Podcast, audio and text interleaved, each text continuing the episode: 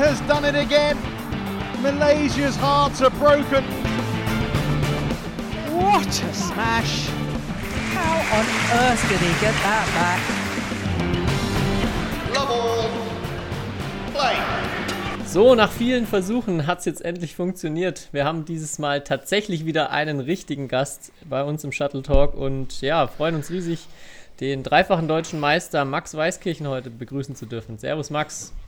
Ja, hi, freut mich auf jeden Fall äh, dabei zu sein und ähm, ja, ich bin auf eure Fragen gespannt.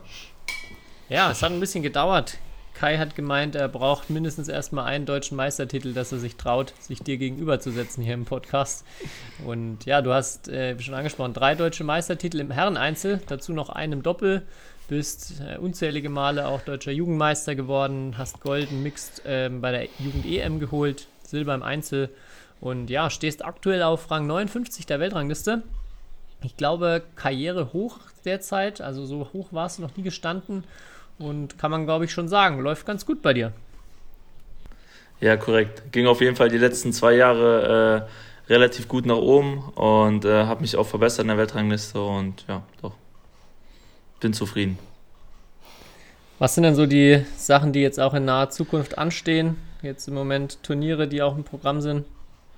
Ja, übernächste Woche Sodiman Cup äh, in Finnland. Ähm, da mit dem Team auf jeden Fall alles geben. Wir haben eine, eine harte Gruppe vor uns, ähm, aber Weltklasse-Spieler, gegen die wir gegenüberstehen und ähm, ja, die auf jeden Fall ärgern und äh, ja, freue ich mich auf jeden Fall drauf. Äh, danach ist Thomas Cup mit dem Team und äh, Danish äh, und ich glaube French Open sind auch noch am Start. Und ja, habe ich auf jeden Fall Bock drauf und äh, endlich mal wieder Turniere. Bist du auch so ein großer Thomas Cup-Fan wie Kai? Hat er hier, glaube ich, schon mal durchklingen lassen, irgendwann im Podcast, dass er den ganz gerne mag, den Thomas Cup. Ja, Teamturniere sind immer geil, ähm, vor allem mit der Mannschaft. Und ähm, ja, doch, ich freue mich auf jeden Fall drauf. Also bin auch ein kleiner Fan. Vielleicht nicht so ganz wie Kai, aber ein kleiner Fan. ja, sehr gut. Äh, zum Start würde ich gerne erst einmal mal einen Sprung zurück machen, mit den vielen Gästen so gemacht, dass wir erstmal in die Anfänge reingucken. Und hier die Frage, wie bist du eigentlich überhaupt zum Badminton gekommen? Auch wie alt warst du, als es bei dir losging? Du bist ja so für die Badminton-Kreise, glaube ich, jemand, der ein bisschen später erst angefangen hat als die meisten anderen. Und ja, wie kam's? Ähm, ja, tatsächlich habe ich erstmal wie jeder, glaube ich, äh, sechs Jahre Fußball gespielt ähm, und hatte mich dann einmal kurz mit dem Trainer äh, in den Haaren gehabt und habe dann gesagt, ich komme nie wieder. Und äh, ja, so war das dann auch und habe meinen Eltern gesagt, äh, ich will irgendwas anderes machen. Dann stand Basketball, Tischtennis oder Badminton zur Auswahl und dann äh, habe ich mich für Badminton entschieden, weil meine Eltern auch Badminton hobbymäßig spielen und das hat mir mega viel Spaß gemacht und ja, ein bisschen Talent war auch dabei. Ja, und deshalb äh, bin ich zum Badminton gekommen. Ich glaube, mit neun Jahren habe ich dann äh, im Verein angefangen oder mit zehn, irgendwie so. Ja. Und äh, Badminton bist ja natürlich dann auch in einer guten, oder hattest erstmal einen guten Standort, hast in Bonn direkt angefangen, oder? Ja, genau. Es war gar nicht so einfach, weil am Anfang wollte der Verein mich nicht haben, weil die gesagt haben, die haben genug Spieler. Ähm, da musste ich mich sozusagen beweisen äh, und konnte aber dann, glaube ich, schon mit zehn äh, einen Rückhandclear schlagen, was keiner in dem Alter konnte, was ganz, äh, was ganz gut dann war, was äh, anscheinend äh, ja, Überzeugung genug war, dass ich da halt dann äh, doch äh, teilnehmen konnte am Training. Hast du vorher irgendwas gemacht, wo du denkst, dass, äh, wo, es, wo es herkommen könnte, dass du so schnell gelernt hast? Also viele andere Sportarten, warst du generell immer aktiv, hast andere Sachen noch neben Fußball gemacht damals? Ja, ich habe jede Sportart, glaube ich, geliebt, die irgendwie was mit dem Ball zu tun hatte. Habe auch äh, viele Sportarten gemacht, außer jetzt nur Fußball. Ähm, ja, also war immer sehr aktiv in jeder Sportart gefühlt. Und kannst du dich auch noch erinnern, wie du am Anfang Badminton gelernt hast? Also wie sah so das Training bei dir in den Anfängen aus? Jetzt auch mit dem Hintergrund, dass du dann so ein bisschen Quereinsteiger vielleicht auch warst und ähm, irgendwelche Sachen, an die du dich erinnern kannst bei deinen ersten Trainern? Ja, ich hatte Roland Maywald, war mein erster Trainer, Mark, Mark Hannes, Ian Maywald. Das waren so die ersten Trainer, die ich äh, kennengelernt habe. Äh, und der Ian hat immer gesagt, ja, du bist zu fett, du musst auf jeden Fall erstmal abnehmen, ganz trocken. Äh, ja, und äh, die Standardübungen waren immer zwei Clear, ein Drop. Und äh, ja, das waren so die Standardübungen, die wir eigentlich immer durchgezogen haben. Ich habe mich halt immer gefreut aufs Matchen. Ja. Wir haben auch die Frage bekommen, ähm, wo wo dein ja, spezieller Spielstil herkommt, wo du ja mit vielen Finden arbeitest, generell sehr ja sehr kreativ als Spieler bist. Deshalb da auch so die Frage, gab es da vielleicht irgendwas in der Jugend, was dich geprägt hat oder glaubst du eher, dass es deine generelle Persönlichkeit ist, dass du äh, ja, du hast jetzt gerade schon gesagt, so, du hast am meisten Bock auf Matchen gehabt, so eine, so eine Schlagreihenfolge abarbeiten, nicht so dein Ding gewesen. Mhm. Gab es aber trotzdem irgendwas im Training, wo du sagst, das hat mir auch geholfen, so, ja, so variabel, so findenreich zu werden in meinem Spiel? Oh, ich müsste jetzt mal überlegen, aber ich glaube tatsächlich, das lag irgendwie, äh, ja, ich weiß nicht, irgendwie wollte ich die Leute immer so ein bisschen äh, ja, hops nehmen, verarschen, so in die Richtung und äh, ja, ich weiß nicht, ob es deshalb äh, so bei mir aussieht, dass ich halt viel zocke, aber ähm, ja, es macht mir halt unfassbar viel Spaß auf jeden Fall, ja. Und wie ging es dann weiter? So nachdem dann in Bonn schnell klar wurde, okay, hat schon Sinn gemacht, dass wir den Jungen erstmal, auch wenn er ein bisschen später dazugekommen ist, mit aufgenommen haben. Wie war es dann so in der Jugend bei dir? Ja, Jugend lief dann relativ gut. Ähm, ähm, ja, viel halt trainiert, erstmal viel trainiert, viel mehr trainiert als vorher, als auch Fußball. Ich habe Fußball, glaube ich, zweimal die Woche trainiert und da war es halt schon teilweise viermal die Woche, fünfmal die Woche. Ähm, war ja da auch noch nicht auf dem Internat zu dem Zeitpunkt, so mit 13, 14. Und ähm, ja, die Turniere, da habe ich, glaube ich, bei der, was ist denn das, NRW-Rangliste oder so angefangen, ähm, die dann ganz okay war. Und dann irgendwann durfte ich mal auf die deutsche Rangliste. Die war dann auch okay und äh, ja, da habe ich mich so ein bisschen hochgearbeitet. Und ja, lief dann ganz gut. Ich habe mal so ein bisschen in die äh, Siegerlisten bei deutschen Meisterschaften reingeguckt. Ich habe schon gesagt, dass du da echt sehr viele Titel hast. Ich bin mir nicht sicher, ob du es geschafft hast, im U15, U17, U19 immer drei Titel zu holen. Nicht? Nee, ich glaube nicht. ich bin fast, einmal oder? dran gescheitert. Ja, genau, ich bin einmal dran gescheitert und das war, äh, war das U19? Ich glaube U19 im Herrendoppel. Stimmt, da war, glaube ich, einmal zweiter Platz im Doppel genau. dabei. Ja. ja. aber sonst war immer, ja, alles genau. Disziplin. Und, und äh, da hatte ich dann auch direkt dran gedacht, so Parallelen zu Marc Zwiebler, den wir auch schon hier zu Gast hatten, der ja auch aus Bonn kommt, also da diese Parallele. Und der, mhm. glaube ich, auch bis auf einmal immer drei Titel geholt hat in seiner Jugend in den, äh, in den äh, bei den deutschen Meisterschaften. War Marc damals auch für dich so ein Vorbild? War er auch in der Halle? Also war er, als du zu Bonn gekommen bist, noch da? Wahrscheinlich nicht mehr, oder? Ähm, doch, äh, er war ab und zu auf jeden Fall in der Halle. Mhm, ähm, Hat auch ab und zu mit den Kindern gespielt. Und äh, ja, wenn Bundesliga war, konnte man immer mal mit ihm quatschen oder so. Und äh, wenn man generell die Spiele von ihm sieht, das ist da schon äh, ja, inspirierend und äh, ja, schon ein Vorbild auf jeden Fall gewesen früher. Hast du dann von ihm auch, auch viel gelernt? Also er ja auch sehr kreativer Spieler erstmal. Ja. Ähm, ja, auf jeden Fall. Ne? Man guckt sich natürlich schon was ab. Ähm, man lernt ja immer von den, äh, von den Größeren, würde ich sagen. Und ja, ich habe mir auf jeden Fall ein paar Dinge abgeguckt. Äh, Ob es dann äh, ja, noch kreativer geworden ist, äh, das kann gut sein. Ähm, aber ähm, ja, ich habe mir auf jeden Fall ein paar Sachen von ihm abgeguckt. Okay, ja, dann äh, machen wir mal einen Sprung nach vorne. Jetzt äh, inzwischen im Erwachsenenbereich angekommen. Wie war so für dich der Übergang damals vom, von der Jugend zu den Erwachsenen? Dann auch dann, du bist ja, glaube ich, gleich nach der Jugend auch sehr früh nach Saarbrücken dann schon gekommen, als mhm. du noch recht jung warst. Wie war so für dich der, der Switch? Äh, ehrlich gesagt unfassbar schwierig, ähm, weil ich in der Jugend äh, wirklich fast alles gewonnen habe, auch so die Jugendinternationalen Turniere. Ähm, und dann bist du irgendwann aus der Jugend draußen, bist dann im Erwachsenenbereich drin und ähm, spielst halt dann ein paar Turniere und äh, ja, verlierst halt immer erste Runde, zweite Runde. Ähm, bist natürlich dann auch enttäuscht, weil du das halt eigentlich nicht so kennst. Ähm, ja, das war schon sehr frustrierend gewesen, die ersten zwei, drei Jahre. Äh, ja, wo ich dann danach auch eine Herzmuskelentzündung hatte, das lag jetzt nicht daran, äh, aber ähm, ja, es war schon sehr frustrierend gewesen, halt da nach dem Jugendbereich, in den Erwachsenenbereich zu gehen und da dann zu sehen, okay, das ist nochmal eine andere Liga. Und war es für dich dann eher so, hat es dir trotzdem Motivation gegeben oder war es wirklich eher so, boah, das ist ja auf einmal jetzt so weit weg, viele Leute, und dass es eher ein bisschen demotivierend für dich war, dieser Sprung?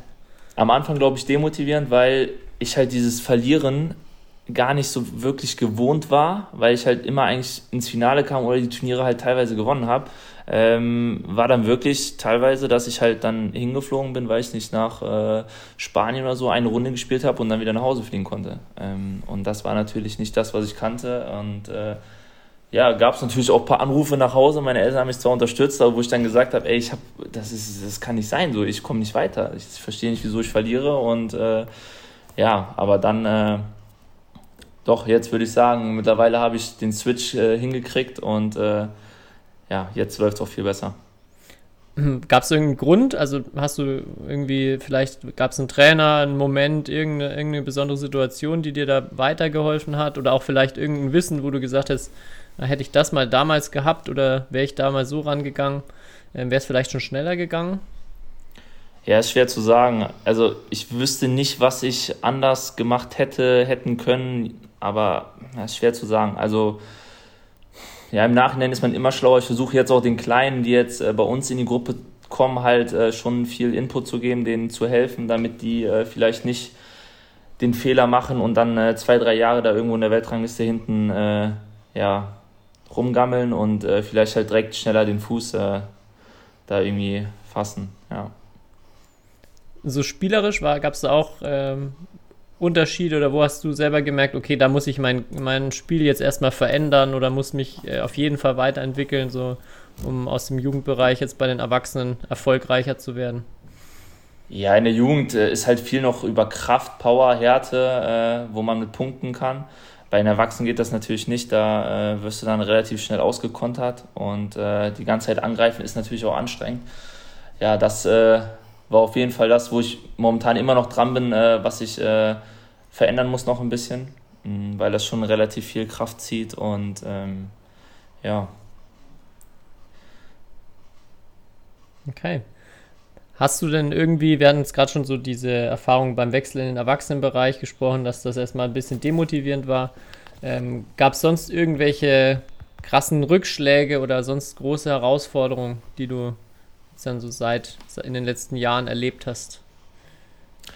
Ähm, ja, natürlich war das eine riesen Herausforderung. Äh, irgendwie mal äh, Top 100 war immer mein Ziel gewesen am Anfang. Ähm, jetzt mittlerweile ist mein Ziel natürlich anders. Jetzt will ich Top, äh, Top 20, Top, äh, Top 15 der Welt schaffen. Äh, ich weiß auch, dass es ein harter Weg ist, aber dass es auf jeden Fall möglich ist. Und ähm, ja, aber die Herausforderung war natürlich da und ähm, man merkt das ja auch, wenn man dann gegen so Top-Spieler spielt, äh, wie weit man da noch entfernt ist von einigen Themen und ähm, ja, das war auf jeden Fall schon, schon krass gewesen am Anfang, als ich dann im Erwachsenenbereich war.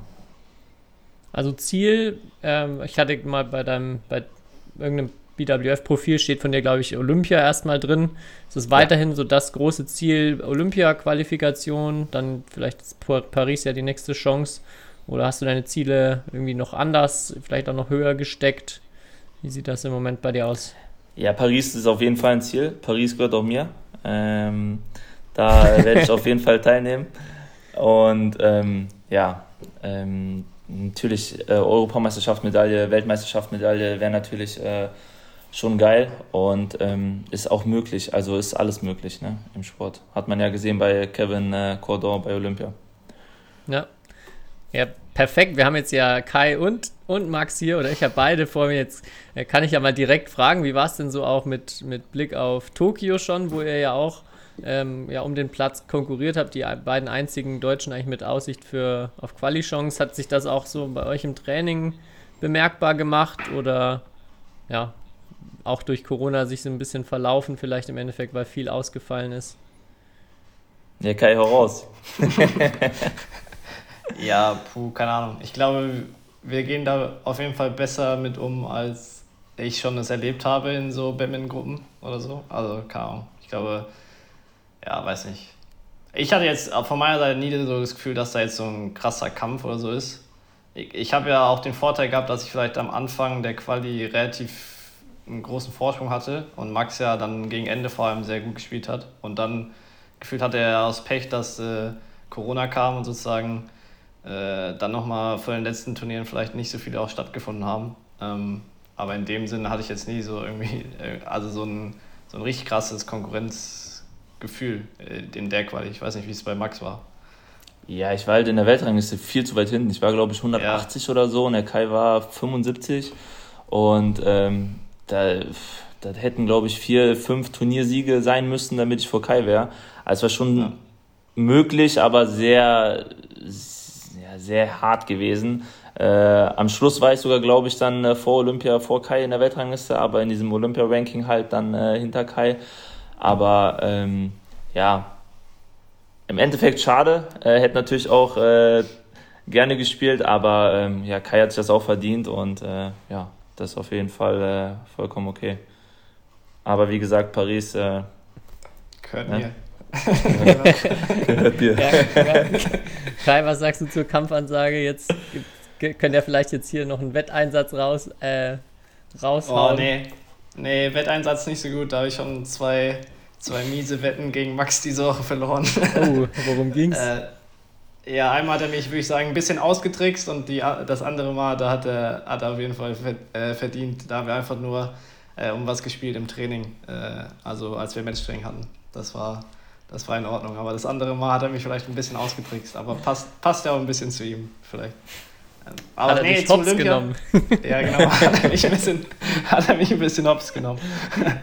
Das ist der Vorteil, wenn man während dem Training manchmal am Handy ist. Dann hat er einen kleinen Informationsvorteil. Aber ja, nee, zu Olympia, weiß nicht. Ist doch also ich finde das mega cool. Ich weiß, erstens weiß ich auch nicht, wie meine eigene Situation ist und zweitens, äh, keine Ahnung, wir haben, also es, man kann natürlich immer von außen sagen, boah, wie kann man sowas sagen, Olympia gehört mir, aber ich glaube, genau solche Typen brauchen wir oder genau so ein Selbstvertrauen braucht man ja eigentlich, ähm, dass man dann auch gewisse Dinge schafft. Ich meine, wir hatten ja auch Matthias Kicklitz hier, der hat ja gesagt, er will Olympiagold 2024 holen. Ähm, da muss Max sich ja auch erstmal durchsetzen. Ne? Also ich glaube, der war ja Olympiagold 2024, der war auf jeden Fall stark erkältet. Ich weiß nicht, ob er Fieber hatte. ähm, aber ja. ja. Er ist noch, er ist klein, er muss erstmal sich hinten anstellen, würde ich sagen. okay.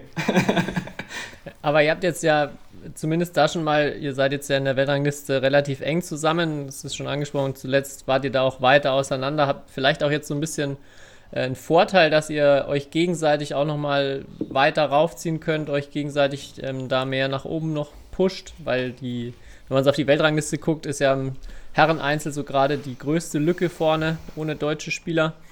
Dann habt ihr, seht ihr da ja vielleicht auch ganz gute Chancen, jetzt gemeinsam ein bisschen weiter noch nach oben zu klettern? Ja, es funktioniert auf jeden Fall nur gemeinsam. Ne? Also das ist uns allen bewusst auch im Training, dass äh, wir uns gemeinsam da gegenseitig pushen müssen. Ähm, auch wenn der andere mal vielleicht einen scheiß Tag hat, dass man den da irgendwie rauszieht und sagt, komm, äh, versuch's nochmal, gib nochmal Gas. Äh, ja, einfach, also Zusammenhalt ist natürlich auch wichtig bei uns. Ähm, ja, und wenn wir irgendwie an die Weltspitze kommen wollen, müssen wir auf jeden Fall zusammenhalten, uns äh, gegenseitig pushen. Das ist auf jeden Fall das A und O, würde ich sagen. Ja. Ja, der Vorteil ja bei Max und mir ist ja, dass wir so vom Typ her sehr unterschiedlich sind. Das heißt, manchmal ist es, oder war es auch schon mal vielleicht ein bisschen schwierig, aber an sich, ja, wird uns auch oft gesagt, wir können immer voneinander lernen, so, oder ich, also wir sind halt komplett unterschiedlich und das ist ja wirklich, also ich kann sehr viel von Max lernen, das ist auch so, weil er halt sehr viele Dinge kann, die ich, die ich nicht kann. Äh, andersrum ist, glaube ich, äh, bin ich irgendwie ein anderer Typ und Max kann sich vielleicht von mir auch ein paar Dinge ab, abschauen. Ähm, deswegen, das ist, das ist in dem Sinne ja der Vorteil. Und an Max und mir sieht man auch, glaube ich, wie verschieden solche Wege theoretisch sein können oder wie verschieden auch irgendwie ja, Persönlichkeiten im Sport sein können und trotzdem ja, beide relativ erfolgreich sein können. Ja, wir hatten, Max hat schon ein bisschen so erzählt von den Schwierigkeiten äh, so aus der Jugend in den Erwachsenenbereich rein und ich habe auch echt, also aus eigener Sicht kann ich auch so ähm, berichten, dass ich da letztes Jahr oder vorletztes Jahr war ich, war ich einmal ein, zwei Tage bei euch, habe ein bisschen mittrainiert und wir haben uns jetzt ja auch vor kurzem bei der Deutschen ein bisschen länger mal unterhalten und habe auch so festgestellt, wie du dich auch verändert hast. Also vor allem auch bezüglich deiner Einstellung und kann mich noch daran erinnern, zum Beispiel, als wir, als ich noch in, äh, am Ende in Saarbrücken war, du neu dazugekommen bist, in Trainingsmatches, wenn du einen schlechten Tag hattest, dann hat man schon mal 21-5 gegen dich gewonnen und hat auch gar nichts aus diesem Spiel dann also mit, mitnehmen können und wusste aber, okay, wenn man dann im Wettkampf gegen dich spielt, äh, ja, dann sieht das ganz anders aus. Und ähm, da hatte ich letztes Jahr schon den Eindruck, dass das war natürlich eine, nur eine Momentaufnahme, aber haben mir viele auch bestätigt, dass du da mittlerweile schon mit einer anderen Einstellung reingehst und auch dir so der Rolle als Trainingspartner, die du gerade ges so geschildert hast, auch bewusst geworden ist. War das so ein, so ein, so ein schrittweiser Prozess nach und nach oder gab es da irgendwie ein Erlebnis, das, wo du gesagt hast, okay, ich muss mich da jetzt ändern, ich muss jetzt hier auch im Training einfach von der Einstellung besser werden, um ja, nicht nur, mein, äh, nicht nur mir selber, sondern auch meinen Partnern ein bisschen zu helfen. Ja, auf jeden Fall. Es gab, äh, lustig, weil es gab einmal einen Moment, ähm, ich weiß gar nicht, wo ich da hingefahren bin, da saß ich im Auto und äh, da habe ich mich gefragt, da war ich 180 der Welt noch, da hatte ich mich gefragt gehabt, äh, ja, wieso ich 180 bin in der Welt und ob es halt noch weiter nach oben geht. Und äh, da habe ich so kein Selbstgespräch geführt, aber ich habe mir schon Gedanken darüber gemacht und das mache ich eigentlich in der Regel relativ selten, würde ich sagen. Und ähm, da ist mir halt klar geworden, dass für mich das Schlimmste, glaube ich, wäre, wenn ich äh, nie alles gegeben hätte in dem Sport äh, und dann halt so nie wissen würde, wo ich überhaupt wirklich stehen könnte. Und äh, wenn ich halt jetzt, keine Ahnung, irgendwie äh, verletzt bin oder so und dann aufhören muss und äh, dann würde ich mir, glaube ich, vorwerfen, okay, du hast nie äh, einmal alles gegeben, du konntest nie gucken, wo du wirklich jetzt äh, stehen könntest oder wo es halt hingereicht hätte. Ähm, ja, und das war so wirklich so äh, ein Tag gewesen, äh, was schon äh, ein bisschen so Veränderungen dann äh, ja, in den Sport, in meine Sichtweise vom Badminton ja, getan hat. Ja es passt auch zu dem, zu dem Gespräch, was wir bei der Deutschen hatten, wo du dann auch nochmal so erzählt hast, als die Franzosen bei euch im Training waren, dass du es cool fandest, weil die alle so richtig brennen und alle Bock haben, wenn es auch um irgendwie um Match geht und so immer unbedingt gewinnen wollen und immer 100% so in die in jede Session reinbringen. Und ja, dass du, das hast du so betont, wo ich dann gedacht habe, oh cool, dass, dass du mittlerweile die Einstellung hast, weil ich glaube, vor fünf, sechs Jahren ähm, war das noch anders und äh, habe ich auch nochmal so für mich gemerkt, da ist auf jeden Fall jetzt ein anderer Max inzwischen am, am Stützpunkt und im Training unterwegs, glaube ich. Ja, auf jeden Fall. Man wird ja auch älter, man wird auch reifer. Ähm, und ähm, ja, das hat sich auf jeden Fall äh, geändert äh, ins Positive. Und ähm, ich glaube, ich bin auch da äh, ein kleines Vorbild vielleicht für die, für die anderen in der Trainingsgruppe mittlerweile, ähm, so wie meine Trainingsleistung ist. Und ja, ich versuche halt schon immer alles zu geben. Natürlich gibt es auch Tage, wo es mal nicht läuft oder sonst äh, irgendetwas passiert ist, aber ähm, ja, in der Regel ja, muss man schon alles probieren, was da geht. Ne? Was mich als Trainer richtig interessieren würde, ist so die Frage, hast du das Gefühl gehabt, dass jetzt, wenn mal irgendwie ähm, wegen deiner Einstellung, wegen der Trainingseinstellung, wenn es Konsequenzen gab, hat dir das was geholfen oder hast du das Gefühl gehabt, dass so, ja, ähm, Bestrafung von Seiten der Trainer dich irgendwie zum Umdenken gebracht haben oder ähm, ja, eher so Trotzreaktionen in dir hervorgerufen haben? Natürlich gab es auch einige Trainergespräche, ähm, wo die Trainer mit mir geredet haben und gesagt haben, ey, so und so, ne, du bist jetzt seit, äh, ich glaube, drei Jahren 180 der Welt oder so, irgendwie geht das nicht voran. Ähm, was mich auf jeden Fall nochmal mehr motiviert hat, denen zu zeigen, ey, so, ich gehöre da eigentlich nicht hin, ich will weiter nach oben. Ähm, und ich kann das auch schaffen. Und ähm, ja, das auf jeden Fall äh, bin ich, glaube ich, der Typ, der das dann als, äh, als Reiz nimmt und äh, da dann nochmal äh, Vollgas gibt, ja. Okay. Ich habe mir, äh, ja, wir haben einiges an Zuschauerfragen bekommen noch.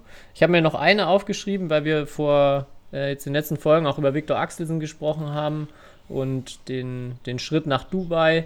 und da würde mich mal interessieren, wenn du jetzt die gleiche finanzielle Situation hättest wie Axelsen, also der ja mehrere Millionen sicher im Jahr verdient, auch wirklich durch Batman viel Kohle verdient, was würdest du damit machen? Würdest du, ähm, also könntest du dir auch so einen ähnlichen Schritt vorstellen? Wie würdest du Geld investieren? Boah, schwer zu sagen. Es ist halt immer, wenn man, äh, was würde ich machen damit? Ich weiß nicht, ob ich nach Dubai gehen würde. Ähm, ich weiß auch gar nicht, wieso der den Schritt gewagt hat. Wisst ihr das? Ja, viele Gründe. Also er hat erstmal gesagt, besser, also kürzere Wege nach Asien. Seine, Im Sommer hat er immer Probleme mit der Lunge in Dänemark, also vom Klima für ihn besser dort zu trainieren und ja, sich individueller aufstellen. Ich glaube. Geringerer Steuersatz. Ja, in der Presse wird er auch ziemlich, in Dänemark wird er auch ziemlich fertig gemacht für den Schritt auch, ja. Weniger Steuern und irgendwie so das eigene System in Anführungszeichen äh, verraten oder alleingelassen. Aber ja, erstmal, ich glaube, ihm ging es schon vor allem darum, dass er da der Meinung ist, bessere Bedingungen für sich zu schaffen zu können. Ja, krass. Ähm, nee, ich weiß gar nicht, was ich, äh, was ich machen würde dann. Ähm, darüber habe ich mir auch nie Gedanken gemacht. Ähm, ja, aber ich glaube. Nee, ich kann dir nicht sagen, was ich machen würde. Aber denkst bin auch- du, es, denkst du, es ja auch- müsste, warte, denkst du, es müsste individueller sein, so, oder der, unser Sport an sich? Also das, weil wir, oder wir sind ja jetzt beide auch in einer Gruppe, wo Ahnung, zehn, zehn Spieler relativ gleich trainieren, so. Also hättest du gern, dass es noch individueller wäre? So? Ja, das muss, glaube ich, in jeder Sportart äh, so handgehabt werden. Natürlich ist es bei uns halt relativ schwierig, weil wir halt nicht so viele Trainer da haben äh, und eher mehr Spieler. Ähm, aber ja, natürlich, wenn das Geld da ist, äh, ja, jeder am liebsten einen eigenen Krafttrainer, äh, einen eigenen Techniktrainer und äh, ja, und dann mit der Gruppe halt noch trainieren oder halt im Notfall Sparring einfliegen lassen. Aber ähm, das ist halt, glaube ich, in jeder Sportart so, dass äh, wenn die Gelder da vorhanden sind, dass man da äh, ja, da mehr auf die Spieler eingehen kann. Was war so das äh, oder deine größte Lesson oder was, wo hast du dich am meisten weiterentwickelt in den letzten Monaten? Mm. Auf jeden Fall, äh, auf jeden Fall, ja. Ähm, konstantes Training, ähm, auch wenn es mal scheiße läuft, ähm, trotzdem halt durchziehen, äh, alles geben und ähm, ja, ich glaube, ich bin vielleicht so ein bisschen in dieser kleinen Vorbildsfunktion auch in der Gruppe äh, für die Kleinen und dass ich da halt dann auch, äh, ja, würde ich sagen, versuche mittlerweile äh, ja, ein ordentliches Vorbild zu sein und nicht äh, ja, ein schlechtes.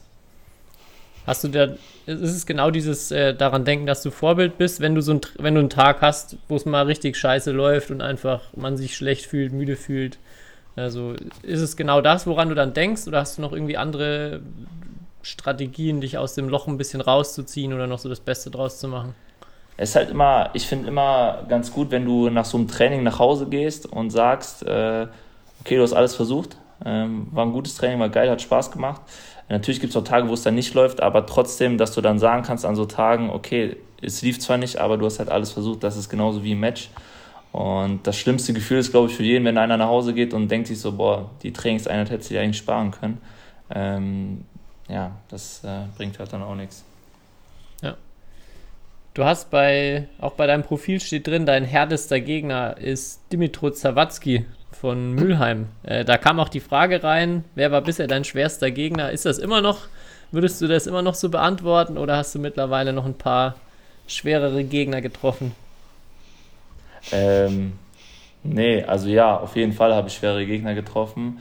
Ähm, ich würde sagen, Viktor Axelsen ist halt schon echt äh, konstant, der macht wenig Fehler, ist solide, der liest das Spiel super gut. Also man hat wirklich das Gefühl, dass er so einen kleinen Schritt immer voraus ist. Und ähm, ja, das ist auf jeden Fall, würde ich sagen, der härteste Gegner bis, bis jetzt, gegen den ich gespielt habe. Okay, von Fabian Lautner ist noch die Frage, was ist deine Taktik gegen Kai? Mm, ja, auf jeden Fall kein Clear Drop spielen, immer schön hart und am besten auf dem Körper. Dann frage ich gleich noch Kai, was ist deine Taktik gegen Max? Ja, immer Clear Drop spielen. Nee. Und nicht so viel auf dem Körper vielleicht. Ja. Viele, viele weiche Drops, sowas. Man nennt es auch da Einzel. Okay, dann kam noch die Frage, welches Spiel würdest du als das Beste deiner Karriere bezeichnen? Oh, das Beste meiner Karriere. Mm.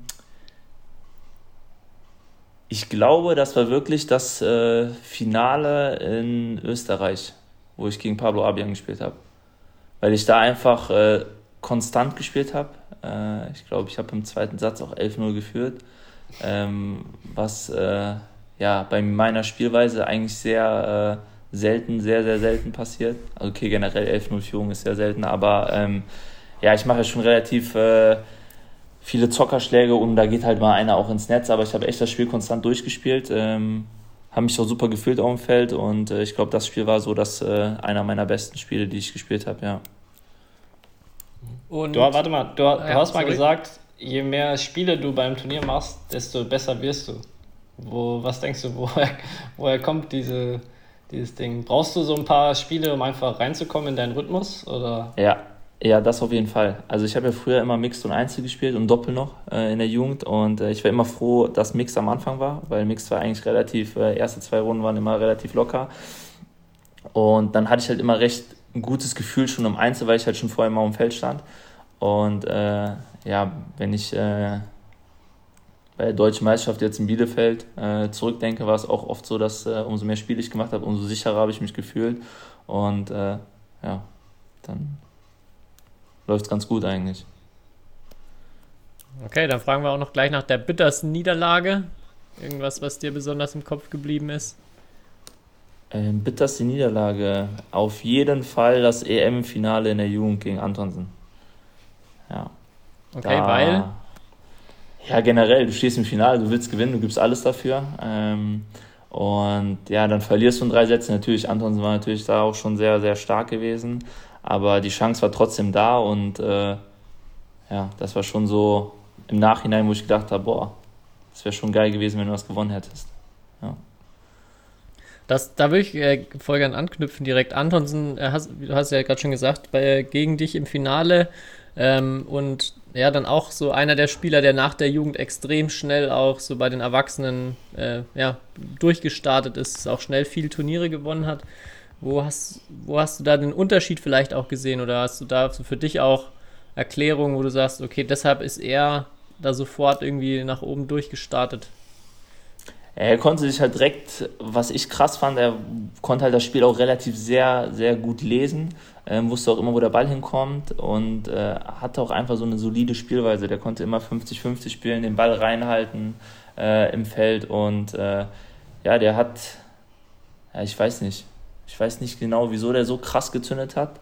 Damit habe ich auch nicht gerechnet, sage ich, sag ich dir ehrlich. Aber äh, ja, der ist jetzt Top 10 der Welt und äh, gehört dahin. Ja, zu den bitteren Niederlagen kam noch eine Frage von Dorian. Ähm, wie gehst du damit um oder wie fühlst du dich, wenn du ein Spiel knapp verlierst? Mm, ja, immer danach ist immer nicht so gut ähm, weil man ist traurig, man äh, weiß ganz genau, dass man das auch gewinnen hätte können. Und oft sind es ja dann Kleinigkeiten, wieso, man dann am Schluss scheitert. Ähm, ich muss ehrlich sagen, oft, wenn es knapp wird, gewinne ich zum Glück eigentlich immer, weil ich dieses so, weil ich hasse es halt zu verlieren. Und gerade dann in so Momenten ist es halt nochmal umso mehr bitterer, wenn du denkst am Schluss, boah, fuck, das war jetzt ein Punkt, den du irgendwie oder einen Elfmeter ins Ausgeschossen hast. Äh, deswegen äh, hast du jetzt verloren. Und das Gefühl, was du halt danach hast, wenn du verloren hast, ist halt auch kacke. Ja. Also, wie, was geht da so bei dir im Kopf vor, wenn es knapp ist? Also, du sagst jetzt gerade, also auch mein Gefühl, du bist sehr gut, wenn es knapp wird. Kannst du einfach nochmal einen Tick besser spielen oder dich noch schneller bewegen? Oder ist es mehr, äh, oder triffst du einfach bessere Entscheidungen? Denkst du gar nicht so viel drüber nach? Vielleicht oder nicht so viel drüber nach wie der Gegner jetzt, der dann den Druck irgendwie mehr ähm, ja, irgendwie mehr darüber nachdenkt, was für eine knappe Situation es gerade ist. Ich habe auf jeden Fall keine Angst vorm Verlieren, weil ich äh, das Gefühl habe, dass ich halt mehr gewinnen will als der Gegner. Ähm, was mich halt dann so immer so ein bisschen, äh, würde ich sagen, unterstützt und äh, ja, und ich versuche halt dann noch einen, Gang, noch einen Gang höher zu schalten vielleicht, ähm, noch fokussierter zu sein am Schluss und ähm, ja, dem Gegner das aber auch äh, ja, zu zeigen oder wissen zu lassen, dass äh, wenn er jetzt hier gewinnen will, dass es halt dann auf jeden Fall äh, ein harter Fight wird. Okay. Kai, hast du noch Fragen reinbekommen? Du hast ja die Anfrage gestellt gehabt, habe ich ähm, noch was vergessen? Ja, auf jeden Fall, aber vielleicht kannst du Max noch mal kurz, weil du ja auch seit längerem jetzt schon mit einem Mentaltrainer irgendwie zusammenarbeitest. Ähm, ja. Und das machen ja nicht, also du bist einer der wenigen Spieler, wo der auch regelmäßig irgendwie Mentaltrainer in der Halle ist. Ähm, mhm. Und als ich jetzt zum Beispiel, also mich hat es damals äh, das erste Mal, als ich gesehen habe, überrascht, weil, oder was heißt überrascht, aber ich dachte mir so, wow, okay, ähm, der macht es, also mega, erstmal mega der gute Schritt so, weil in meinen Augen das ja äh, nur Vorteile bringt. Aber wieso hast du dich dazu entschlossen oder was, was bringt dir diese Zusammenarbeit mit deinem Mentalcoach? Das war, glaube ich, sogar der Zeitpunkt, äh, wo ich noch 180 der Welt war. Da äh, haben wir angefangen zusammenzuarbeiten. Und ähm, ja, mir war erstmal wichtig, dass jemand äh, vielleicht ein bisschen versteht, wie ich oder was bei mir im Kopf äh, vorgeht, wenn ich auf dem Feld stehe, ähm, was ich ändern kann, wo ich meine äh, ja, mentale Schiene hin, äh, hinschieben kann, was dann wichtig ist in den Momenten für mich und äh, wie ich halt auch äh, den Fokus behalte. Und ähm, man redet natürlich auch über private Dinge, aber ähm, generell ist es natürlich immer gut, wenn man jemanden äh, an der Seite hat, ähm, der jetzt vielleicht auch nicht vom Sport kommt oder nicht von der Familie oder so, so ein bisschen extern, mit dem man einfach äh, ja, über Sachen ganz neutral sprechen kann. Ja. Okay. Und wie oft oder wie regelmäßig tauscht ihr euch da aus? Oder seid ihr dann regelmäßig im Kontakt, vor allem bei Turnieren auch? Ja. Ja, das auf jeden Fall. Also ob jetzt, äh, egal welcher Wettkampf äh, stattfindet, äh, wir sind da auf jeden Fall im Kontakt, ähm, schreiben dann äh, oder telefonieren dann äh, einen Abend vorher. Und ähm, ja, wir treffen uns auf jeden Fall mindestens einmal im Monat. Ähm, und ja, also wir sind eigentlich ständig im Kontakt, auch wenn äh, ich irgendwas habe oder so, dann ist das kein Problem, dass ich da zu ihm kommen kann. Hast du auch irgendwelche ganz konkreten Strategien irgendwie fürs Spiel, die jetzt vielleicht auch für andere anwendbar sind? Irgendwelche ganz einfachen Tipps und Tricks? Schwierig zu sagen, weil ich bin ja echt ein, ein Typ, der, äh, ja, würde ich mal sagen, anders spielt als die anderen. Äh, und äh, ich habe da wirklich so ein bisschen meinen eigenen Kopf, was auch nicht schlecht ist. Äh, ähm, ja, und, ah, ne, keine Ahnung. Hast du irgendwelche Ticks vor dem Spiel, irgendwelche besonderen Rituale, die du immer vorher machst, was du vorher brauchst vor Matches? Nee. Gar nichts? Nee, nee. nee, nee, habe ich nicht. Auch mit dem Mentaltrainer an nichts gearbeitet oder, oder nicht? Ja, ich habe, also ich mache halt mein Aufwärmprogramm so, das ziehe ich halt immer durch, so das Standardding, aber so jetzt mentales, äh, dass ich jetzt äh, weiß nicht, äh, die Linie nicht betreten darf. Ich habe gesehen, Ronaldo macht das auch jetzt mittlerweile. Ähm, nee. Ja, meine Schuhe müssen relativ, äh, muss immer irgendwas Weißes dabei sein, das stimmt. Das ist vielleicht so äh, ja, ein kleiner Tick, aber sonst. Okay. Und auf dem Feld vielleicht, oder hast du irgendwas, wo du vielleicht den, den Gegner nochmal verunsicherst, auch wenn es knapp wird? Oder wo du irgendwelche äh, Mindgames, die du nee, gerne spielst? Kai, Kai, weißt du da was? Ich, ich wüsste nicht. Wann hast du Angst vor mir? ja, rund um die Uhr. ich kenne nur den Stampfer von dir, wenn du dann äh, oh, kurz ja. aufschlägst und dann einmal schnell so einen schnellen Schritt nach vorne und stampfst, um sicherzustellen, dass der andere auf jeden Fall hoch raushebt. Ja, und dann kommt äh, Bombe. Ja, das stimmt, das ab und zu. Das passiert mal. Den sieht man bei dir auf jeden Fall hin und wieder mal, wenn es knapp wird vor allem. Und ich habe auch, glaube ich, noch nie erlebt, dass es nicht geklappt hat. Ja, bis jetzt äh, ist, glaube ich, 100%-Quote, würde ich sagen, ja. ja ich glaube, Brian Holzke hat da auch noch ein Trauma von, auf jeden Fall. Stimmt, ja. okay, dann mache ich einfach mal weiter, weil äh, die Frage kam nicht auch noch. Und zwar, Tobi hat es ja angesprochen, du war, oder wir haben ja eben über das EM-Finale in der Jugend gegen Anton gesprochen. Also bist im Einzel Zweiter geworden, aber im Mixed bist du Europameister geworden. Damals. Und ich glaube, mhm. du, du bist oder warst noch ein sehr, sehr guter Mixspieler. Hast du jemals überlegt, auch Mix zu spielen? Oder war für dich immer klar, ey, du willst Einzel spielen, weil, also, das dir mehr Spaß macht oder warum auch immer? Also Einzel ist eh im Badminton die Königsdisziplin. ähm, und äh, ja, ich hätte wirklich Doppelmix gespielt, äh, wenn ich es im Einzel, äh, hört sich vielleicht jetzt kacke an, aber nicht geschafft hätte. So, wenn ich jetzt äh, 200, 300 wäre und nicht hochkomme. Ähm, mein Mitbewohner, der Adam Mendrik, der Tscheche, der spielt jetzt auch Doppel, äh, weil er es im Einzel sozusagen nicht geschafft hat. Er hat vier Jahre versucht und äh, ist jetzt im Doppel schon äh, zweimal im Finale gewesen. Und ähm, ja, es ist halt scheiße, wenn du auf Turniere fährst, äh, immer erste Runde verlierst und dann kannst du wieder nach Hause fliegen. Und ähm, ja, normal habe ich da, da früher mir Gedanken drüber gemacht, auch habe den Trainern ganz äh, schnell klar gemacht, äh, nee, ich will Einzelspielen.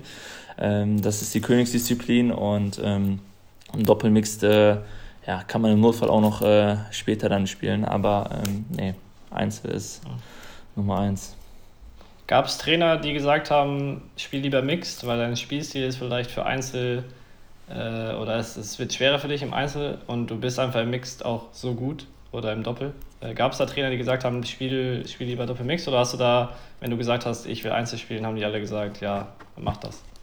Ja, in der Jugend war es schon so, also Ende der Jugend war es schon so, dass äh, der Schritt nach Saarbrücken ja dann äh, gemacht worden, äh, worden ist. Und da war schon die Frage, okay, Einzel, Doppel ähm, oder Mixed halt, also Doppel, Mixed oder Einzel. Und ähm, dann habe ich halt gesagt Einzel und dann haben die Trainer halt auch äh, gesagt, ja, äh, aber Doppel, Mixed so und so ist vielleicht besser für dich. Und ähm, da habe ich denen halt gesagt, so nee, ich will es auf jeden Fall erstmal im Einzel probieren. Und dann haben sie gesagt, okay, dann mach das. Aber wenn es dann nicht gut sein sollte, dann gehst du ins Doppel, Mixed. Und äh, ja, dann war Einzel gut. Und dann bin ich auch bei der Europameisterschaft Zweiter geworden. Und ähm, ja, dann konnten die dann auch nicht mehr viel sagen dagegen. Und ja, seitdem spiele ich Einzel. Okay. Ähm, dann, ich glaube, nur noch eine Frage und zwar, du hast ja in Bonn angefangen äh, und ewig da gespielt, aber jetzt spielst du ja nicht mehr für den Verein. Äh, Gab es da irgendeinen speziellen Grund? Wolltest du irgendwas Neues sehen? Oder äh, die Frage kam nicht von mir, die kam von jemand anderem. Ähm, was Neues sehen. Ja, vielleicht wollte ich ein bisschen Abwechslung auch mal haben. Ähm, vor allem, weil ich auch mal deutscher Mannschaftsmeister werden wollte oder immer noch werden will. Und ähm, es war halt wirklich schwer, die letzten drei, vier Jahre mit der Mannschaft irgendwie äh, was zu reißen. Oft war es halt auch so, dass wir dann irgendwo hingefahren sind, sei es nach München, sei es nach Hamburg. Und es war halt klar, die Damenspiele verlieren wir, wir gehen 2-0 ins Spiel rein. Und ähm, ja, du bist halt irgendwann dann auch, äh, ja, demotiviert, weil halt ja, es einfach scheiße ist. Weil ich bin, ich will immer gewinnen, ob es jetzt äh, alleine ist und selbst wenn du alleine gewinnst und die Mannschaft verliert, dann fühlt sich das nicht an wie ein Sieg, weil du im Endeffekt trotzdem verloren hast mit dem Team. Und äh, ja, das hat mich schon, äh, schon genervt. Dann habe ich vielleicht mal am Wochenende gut gespielt, äh, Doppel, Einzel, habe dann gewonnen, aber die Mannschaft hatte dann verloren gehabt und ähm, das war schon, äh, wo ich dann in die Woche gegangen bin und habe mir gedacht, so, boah, irgendwie trotzdem fühlst du dich nicht so, wie als ob du gewonnen hast.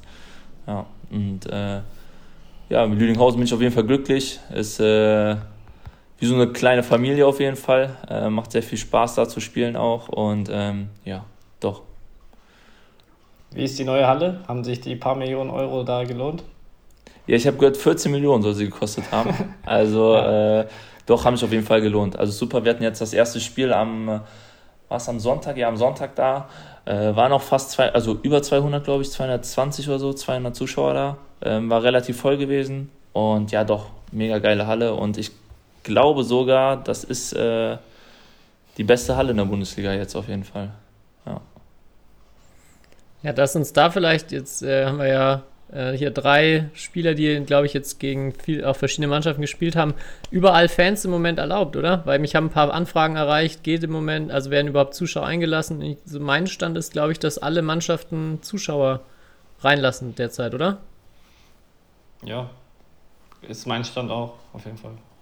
Ja, ich glaube, bis 300 ist erlaubt, aber da brauchen wir uns ja nicht so, also nicht so viele Sorgen machen, leider. Ähm, aber ja, bis 300 äh, ist erlaubt und äh, ja. Ja, dann ja, mein, mein Eindruck war auch, dass jetzt durch Corona irgendwie, dass der dass die Leute sich erst nochmal dran gewöhnen müssen, auch wieder Badminton Bundesliga zu schauen. Also es ist noch weniger besucht als sonst, hatte ich Leider war mein schon, Eindruck. Ja. Ja. Ich glaube aber auch wirklich viel Verunsicherung. Man weiß halt mittlerweile ja. auch gar nicht mehr so, was, was geht überhaupt. Aber dann können wir jetzt hier mal die, die Info rausgeben an alle, die sich nicht sicher sind. Schaut euch am kommenden Wochenende auf jeden Fall zwei Bundesligaspiele an, die bei euch in der Nähe sind. Ähm, Max, wo spielst du am Wochenende? Äh, Wipperfeld und Bonn. Hm. Okay, dann oh. wer Max sehen will, das sind die zwei Adressen. Kai, du bist einmal in München und einmal in Schorndorf. Genau, ja. Und Jawohl. du, Tobi, bist das, bist du? Das verrate ich hier erstmal nicht. okay. okay. okay. Ja, bleiben noch ein anderes Thema. Oder eine andere wichtige Frage, die wir natürlich immer äh, stellen. Max, was ist dein Lieblingssalatdressing? Oh, Honigsenf. Salatmeister. Honigsenf. Ja. Mit Pute im Salat. Uiuiui, ui, sehr lecker, sehr lecker. Ja, sehr Stimmt. gesund. Perfekt. Ja. Auch, auch gleich eine Überleitung zu. Äh, ich hatte mit Kai kurz drüber gesprochen, bei dir ein bisschen zugeguckt bei der Deutschen und ich habe gemeint, dass das Gefühl habe, dass du nochmal viel athletischer auch geworden bist und auch, ähm, ja, dich auch gut auf dem Feld bewegt hast. Ist das auch so in den letzten Jahren nochmal für dich wichtiger geworden? Du hast ja gesagt, deine Anfänge in der Jugend waren ja, waren ja so, dass dein Trainer gesagt hat, dass du zu fett bist. Ähm, war es jetzt auch in den letzten Jahren nochmal so, dass du gemerkt hast, okay, du musst körperlich auch nochmal ähm, fitter, schneller werden? Ja, auf jeden Fall. Also wenn man sich die Weltspitze anguckt, dann äh, ja, sieht man da eigentlich fast nur Muskeln, äh, kein Gramm Fett. Und ähm, ich bin auf jeden Fall schneller auf den Beinen geworden. Ähm, Ausdauer ist auch besser geworden. Und äh, habe auch ein paar Kilo abgenommen. Ähm, ja, also muss halt auch. Also wenn du da irgendwie oben mitspielen willst äh, und generell da einen Schritt nach vorn machen musst, dann musst du halt äh, alles versuchen, dass da irgendwie hingeht. Ja. Hast du da vielleicht irgendwie ähm, Tipps für oder ein, zwei coole Übungen, die du für dich jetzt mitgenommen hast, wo du sagst, es hilft vielleicht jetzt auch ähm, den Zuhörern und Zuhörerinnen, die ja auf Vereinsebene spielen, ähm, irgendwelche ja, Sachen, durch die man, durch die du vielleicht auch athletischer geworden bist? Ich bin auf jeden Fall immer nach dem, äh, nee, vor dem Training, also ich bin morgens aufgestanden, bin immer äh, 20 Minuten, halbe Stunde laufen gegangen. Ähm, also ich bin aufgestanden, direkt laufen gegangen, 20 Minuten, halbe Stunde. Äh, und danach erstmal ins Training gegangen. Meine Beine waren relativ schwer am Anfang, aber im Training haben sich dann ein bisschen aufgelockert, als ich dann auch äh, fit war. Aber so morgens vorm, äh, bevor man irgendetwas überhaupt macht, einfach Sachen anziehen, laufen gehen. 20 Minuten, 30 Minuten ist auf jeden Fall äh, ja top. Ja, da habe ich auch mal, ich weiß nicht mehr, wer das war, irgendjemand hatte mir erzählt, auch keine Ahnung, ob das stimmt, aber dass Juliane Schenk, glaube ich, auch immer frühs jeden Tag teilweise auch bis zu einer Stunde laufen war. Das, also kann ich fast gar nicht glauben. Erstmal, wobei, ähm, ja, weil sie war ja schon auch wirklich trainingstechnisch ziemlich crazy unterwegs und ähm, ja, es geht so in die ähnliche Richtung. Eine Stunde ist, glaube ich, schon ein bisschen viel, auch wird man wahrscheinlich dann doch eher langsam. Aber ja, machst du jetzt immer jeden Morgen noch früh, geht es immer kurz mal raus? Ja, ich habe das eine Zeit lang gemacht, jetzt vor dem Turnier auf jeden Fall nicht, weil jetzt nächste Woche sind wir ja auf dem Lehrgang äh, und dann äh, ist ja Surdiman Cup. Und, aber wenn drei Wochen vor, bis zu zwei Wochen vor dem Turnier, ähm, auf jeden Fall, ja. Okay, cool. Ja, ich habe noch so ein, zwei Kleinigkeiten zum Abschluss.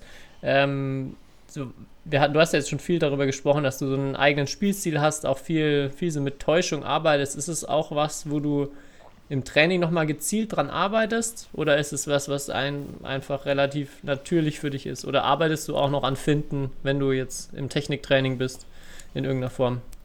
Ähm, ja, eigentlich eher weniger. Ich versuche eher momentan die Finden so ein bisschen rauszunehmen, dass es nicht ganz so krass ist. Äh, weil halt schon zwei, drei Schlaufen immer dabei sind, fast bei jedem Schlag. Und ich versuche halt da einfach äh, ja, den Ball halt öfters äh, gleich zu treffen, würde ich sagen, als immer anders, ähm, was halt manchmal bei mir passiert, wenn ich halt äh, eine Täuschung mache. Und ähm, ja, also momentan ist es eher so, dass ich im Training versuche halt äh, ja, den Ball mit weniger Täuschung zu spielen. Okay, gibt es im Moment dann auch Sachen, so Übungen, die dir besonders gut gefallen oder was macht dir im Training, abgesehen wahrscheinlich von den Matches, am meisten Spaß? Ähm, ich würde sagen, 2 gegen 1 äh, ist schon so, schon so eine, so eine Standardübung bei uns, aber die auch am meisten Spaß macht, weil da am meisten Tempo äh, bei ist. Aber auch die Übung, die wir selbst äh, entscheiden dürfen, wo wir entscheiden dürfen, was wir machen können und äh, ja, die halt individueller manchmal sind. Was machst du dann da so?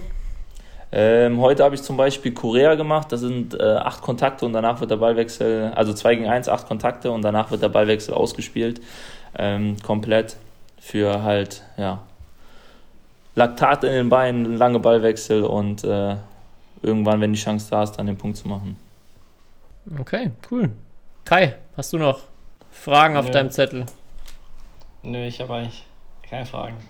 Ich glaube, was halt bei Max extrem auffällig ist, was er halt einfach für einen Wettkämpfer ist. So. Also man kann jedes Mal, wenn er schlecht drauf ist und ihn fragt, ey, willst du um irgendwas spielen, dann ist direkt so Begeisterung da.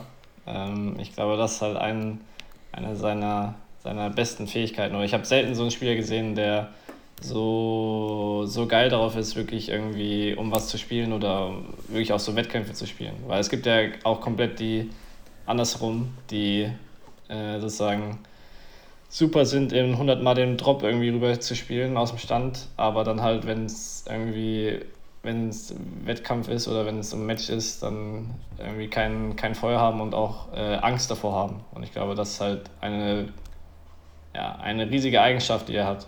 Und ich glaube, das ist ja auch ganz gut hier rübergekommen. Ja, ich, da muss ich auch dran denken, hat unser Trainer erzählt, er war mal mit äh, Astrup und Rasmussen, den beiden Dänen, in Malaysia zum Training. Und die malaiische Nationalmannschaft ist auch, da sind viele Spieler dabei, wenn es jetzt um nichts geht im Training, nicht die motiviertesten. Und dann haben auch immer Astrup Rasmussen immer gemerkt, okay, sie müssen jetzt einfach sagen, wir spielen jetzt um, um, ein paar Euro. Und auf einmal war die Qualität so gut von den anderen. Und sie haben zwar nie das Geld gewonnen, aber sie hatten dann wenigstens geiles Training und hatten richtig gute Gegner auf dem Feld. Ähm, genau, ja, vielleicht dann für, für dich, Kai, wenn du mal den Max am Limit erleben willst, dann einfach ein bisschen Geldeinsatz reinbringen.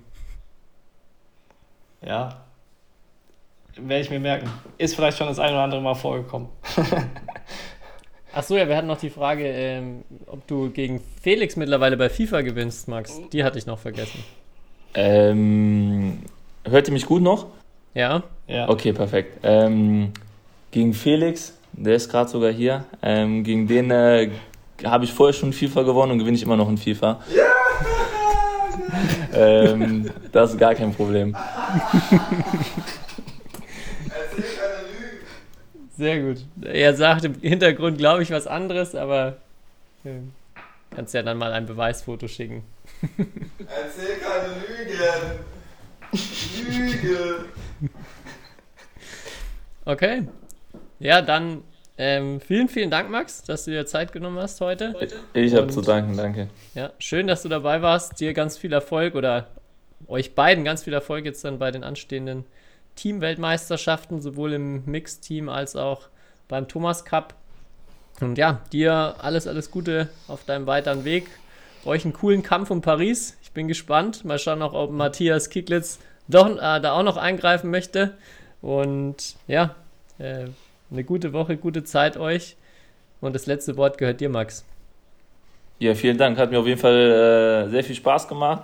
Und ähm, wie gesagt, ich bin auf jeden Fall besser als Felix in FIFA. Ähm, darüber braucht ihr euch keine Sorgen zu machen. Und ähm, ja. History is made. Lin Dan has done it again. Malaysia's hearts are broken. What a smash! How on earth did he get that back?